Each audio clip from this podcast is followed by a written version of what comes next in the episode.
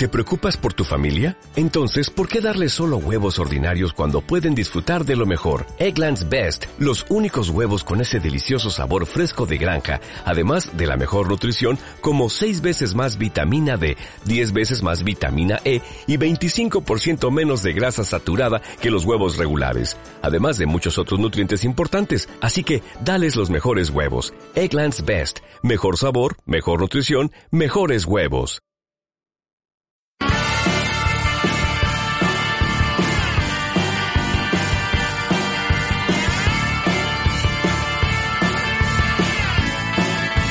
Noventa y tantos. Un podcast de mundo esférico.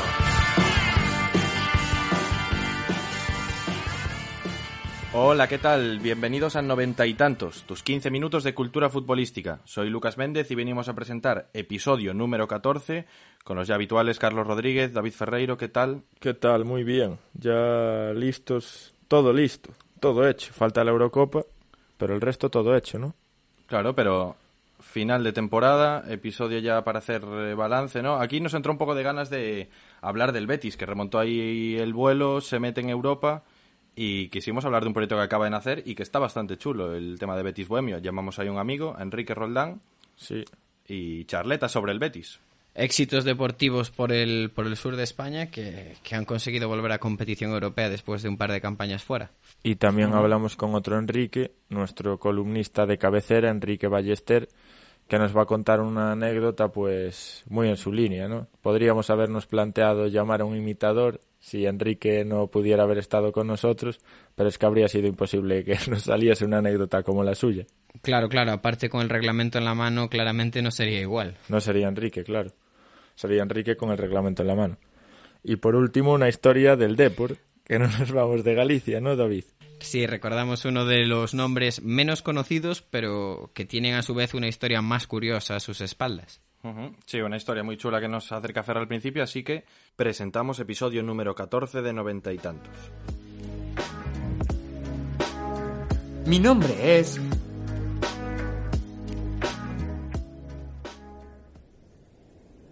Bebel García fue un exfutbolista nacido en Ribadeo en 1914.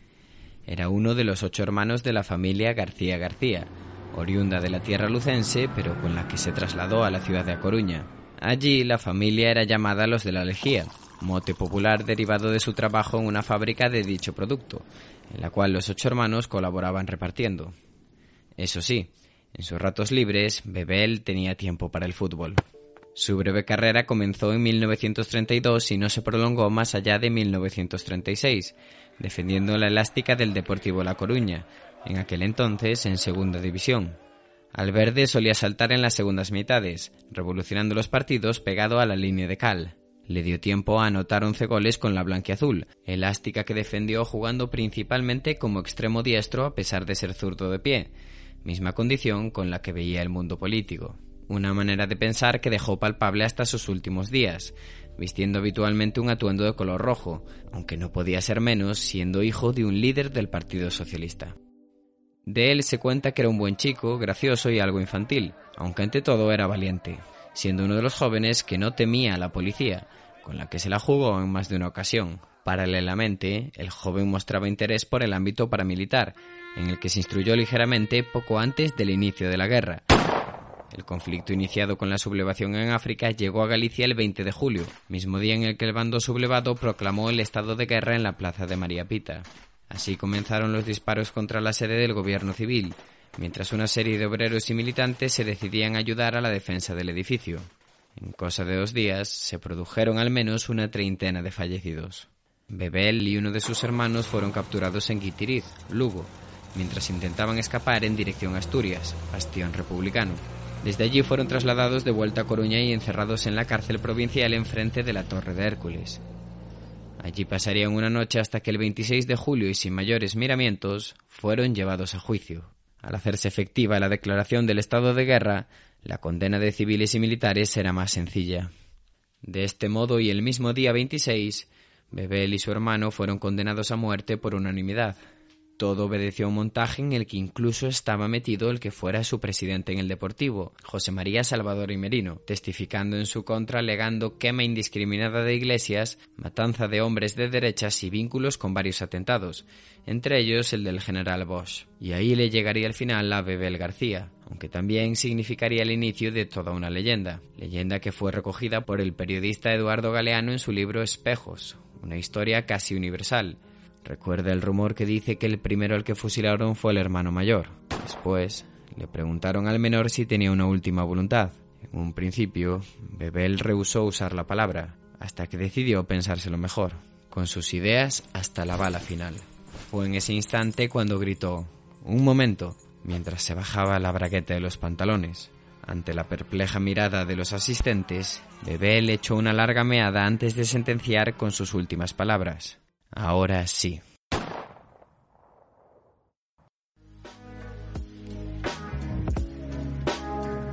Charlas. Hoy estamos con Enrique Roldán, historiador y profesor, apasionado por Florencia y su calcio histórico, pero sobre todo apasionado de su Betis, relacionado con el equipo verde y blanco. Es uno de los fundadores de Betis Bohemio, un proyecto que acaba de ver la luz hace poco. ¿Qué tal, Enrique? Bienvenido a Noventa y Tantos. Hola, ¿qué tal? Muy buenas. Pues nada, es un placer estar aquí con ustedes charlando de, de fútbol y de, como te he dicho, de nuestro Betis Bohemio. Pues la primera, la que, la que hacemos siempre. ¿Qué es ese proyecto? ¿Qué es Betis Bohemio? Para quien no lo sepa. Pues Betis Bohemio es un proyecto que hemos montado entre tres béticos con muchísimas ganas de hacer Betis eh, y nuestra intención es eh, generar cultura bética, dar a conocer la historia del Betis y llegar a los rincones donde el club no llega. Nosotros damos ese, esos pasitos más, intentamos generar ese contenido que haga que, bueno, que el Betis, el bético, que de por sí es un aficionado muy sentimental y que sigue muy de cerca al club, o que siga conociendo no solo la, la, los elementos históricos del club, sino esas ideas que significan ser del Betis, ¿no? Y las distintas cositas que nos diferencian de, de los demás equipos. Imagino que llevaríais unos años o un tiempo trabajando ¿no? en este proyecto. ¿Por qué os lanzáis ahora a hacer un proyecto, digamos, de este calibre, a hablar de la cultura del Betis?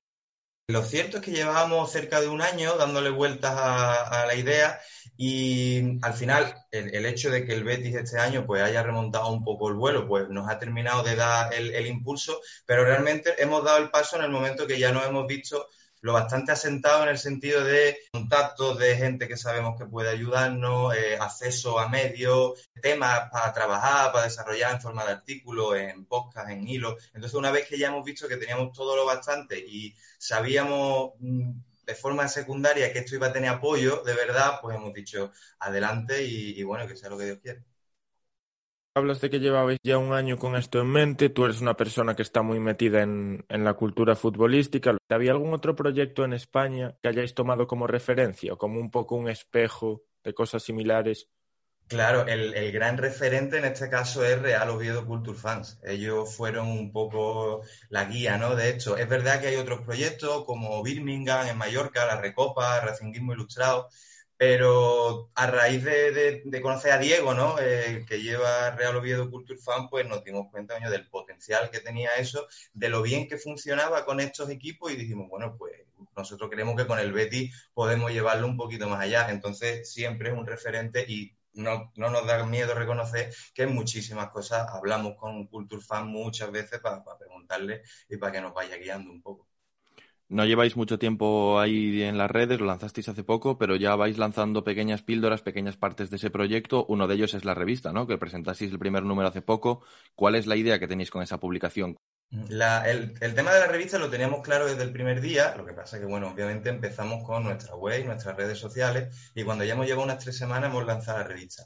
Bien, la idea de la revista es que salga con carácter bimensual, lo vamos a ir lanzando cada dos meses y cada, cada número va a ser temático. Por ejemplo, el primer número fue de las semifinales de Copa de 2005, ¿no? la que nos dio pie a, a clasificarnos a, a, aquella final contra Osasuna. Luego hay otras secciones que, que, van a estar siempre presentes, por ejemplo, una de equipo verde y blanco, eh, tenemos otra de, de, del ámbito jurídico, de, del fútbol. Y lo bueno, además, eh, la suerte que tenemos es que a raíz del primer número hay muchísima gente, incluso periodistas de renombre de Sevilla, que nos han contactado porque están interesados y quieren escribir con nosotros. Entonces, claro, para nosotros eso ha sido un gustazo. Eh, la idea que teníamos en mente no solo la vamos a seguir llevando adelante, sino que hay gente de relumbrón que va a empezar a, escribir con nosotros. Así que, bueno, nosotros encantadísimos. De hecho, eso, esa buena acogida, lo, que está gustando la, la, revista se pone de manifiesto también con, con las redes. Ya habéis generado una comunidad importante. ¿Esperabais que llegase tan pronto esta buena acogida? ¿Teníais claro desde el principio que la gente iba a estar ahí o ha sido una sorpresa?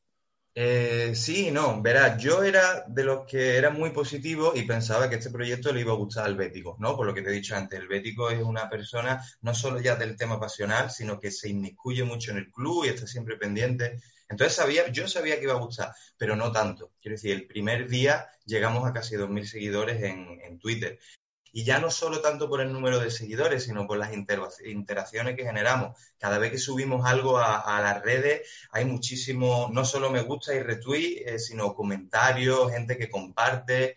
Y es cierto que en Twitter es donde estamos teniendo mucha más, mucha más presencia. Pero bueno, en, Twitter ha sido una, explosión y en Facebook y en, Instagram, aunque es más lento, el crecimiento está siendo sostenido y, bueno, la verdad que no podemos estar más contentos. Entonces esperábamos algo así, pero no tantísimo. Para la gente que no esté tan pegada a esa, a esa cultura bética, ¿cómo les explicarías qué es el palomar y sobre todo por qué, por qué le habéis dado tanta importancia en, en Betis Moemi? Claro, eh, nuestro logo, eh, como bien comentas, es el Palomar y el Palomar era una casetilla que había en Gol Sur, Gol Sur, que la gente entiendo que lo entenderá, es donde han estado siempre los, ultras ¿no? del Betis. Este palomar incluso se derribó un poco antes de que se, se, echara abajo Gol Sur y era una casetilla donde se colgaban los resultados. Era el marcador antiguo hasta que llegaron estos marcadores electrónicos entonces, claro, en ese palomar se colgaban los resultados y siempre había gente subía y desde allí se gritaba, se gritaba el gol, ¿no? Entonces nosotros siempre hemos planteado eso, que desde, ese palomar ha surgido siempre el grito más bendito que, puede surgir, que es un grito, el grito de un gol del Betty. El palomar era un referente, uno giraba la cabeza y lo veía. Pues entendimos que ese y no otro tenía que ser el, el logo. A nosotros nos molan mucho las rivalidades, somos de los que piensan que son un poco la salsa del fútbol, ahí tenéis una muy muy marcada con el Sevilla. Y claro, en los últimos años sí que es cierto que ha coincidido la mejor época del Sevilla en su historia y una del Betis quizá con más sombras que luces, aunque ahora bueno, se está remontando. No sé si también ha sido un aliciente eso a la hora de montar este proyecto, es decir, somos el Betis, tenemos una historia de la hostia, vamos a ponerla en valor también ahora que la gente no se olvide que somos el Betis. Por supuesto. Sí, hombre, la rivalidad que hay aquí, tú lo has dicho. Eh. No quiero desprestigiar el resto de las rivalidades de, España, pero como se vive aquí, la, no solo el partido, sino si me apura la semana previa al partido, no sé yo si se dará mucho sitio igual. A mí me da un poco de pena, entre comillas, los chavales jóvenes, chiquillos de 18 años, que solo han vivido un Sevilla campeón y el Betis o la rivalidad Betis-Sevilla que yo viví de niño era, se daba en un contexto en el que sinceramente los dos éramos muy malos. Un equipo desde mitad de tabla que un año se daba bien y te clasificabas para Europa y otro año se daba mal y bajabas a segunda división y no pasaba nada.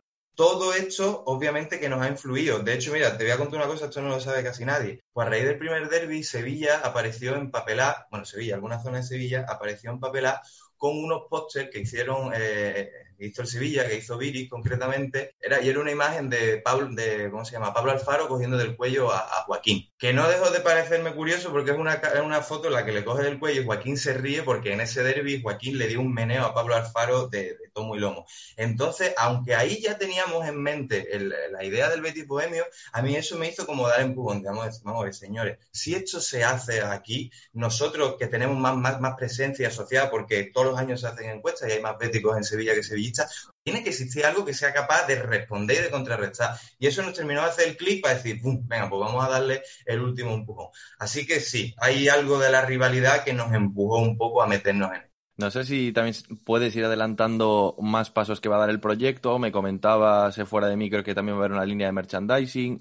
De momento, como, como ya sabéis, eh, vamos con la página web, redes sociales y revistas. Y el siguiente paso, como bien han dicho, eh, nos vamos a lanzar al merchandising. Vamos a empezar con un perfil bajo, ¿no? Pegatina de algunos de los logos y de los diseños que nos van haciendo, con chapa eh, y con mechero. Nosotros sabemos que, fumar está mal, pero bueno, la gente que use los mecheros para la de los cumpleaños o, para encender los, hornos eléctricos.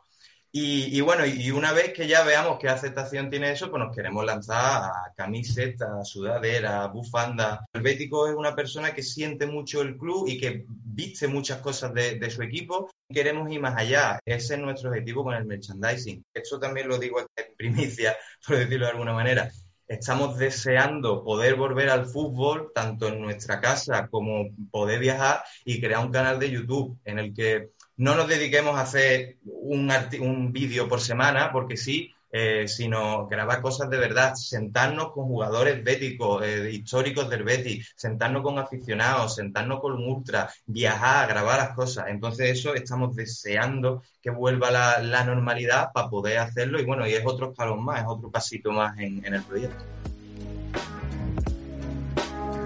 Tiempo añadido. En el tiempo añadido de hoy contamos con Enrique Ballester, columnista en el periódico, colaborador en El Día Después y autor de los libros Infrafútbol, un libro de fútbol y otro libro de fútbol, todos ellos publicados en la editorial Libros del Cao. Hola, ¿qué tal? Soy Enrique Ballester. Voy con una anécdota. Últimamente recuerdo mucho la época en la que jugaba fútbol, hasta final de juveniles pero esto que os voy a contar me pasó en un partido en cadetes, tendría 13, 14 años, que es cuando, o 15, ¿no? Ya en cadete, cuando uno se va más flipado por la vida, cuando uno piensa que sabe todas las respuestas de la vida, pero ni siquiera intuye las verdaderas preguntas. Pues yo eh, estaba un poco crecido, fuimos a jugar a un pueblo de Castellón que se llama Bechí, y ese día no me salía nada, Perdía todos los balones, me echaron alguna bronca, el banquillo. Eh, tuvimos un penalti a favor y eso ya fue la, la gota que colmó el vaso. Fallé el penalti. El árbitro era muy malo, no se enteraba de nada. Estaba protestándole mucho al árbitro. árbitro eres muy malo, qué malo eres, no ves esto, no es lo otro. Y de repente el árbitro iba a sacar de banda. Un compañero mío le dijo, para. Se acercó a mí y me dijo, porque yo estaba, tú eres muy malo. Le dijo, ¿y tú? Tú eres buenísimo, tú eres un fenómeno, tú eres Maradona. Y, mis compañeros se rieron de mí, los rivales se rieron de mí, yo me reí de mí mismo y el árbitro también cumplió su función educadora, me puso en mi sitio, me dejó calentito. Es una, es una cosa buena que tiene el fútbol, cuando te flipas, siempre te pone en tu sitio.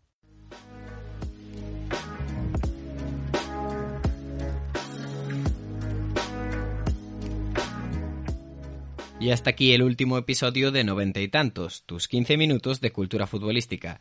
Dejad un buen like y compartirlo si os ha gustado para más contenido de calidad. Mientras seguimos preparando el próximo episodio, seguimos subiendo contenido en nuestras redes sociales, en Instagram, en Twitter y también muchas más historias en mundoesférico.com. Y volveremos con un próximo episodio en 15 días. Hasta pronto. Felicidades a todo el mundo. De corazón. Hasta luego, Lucas.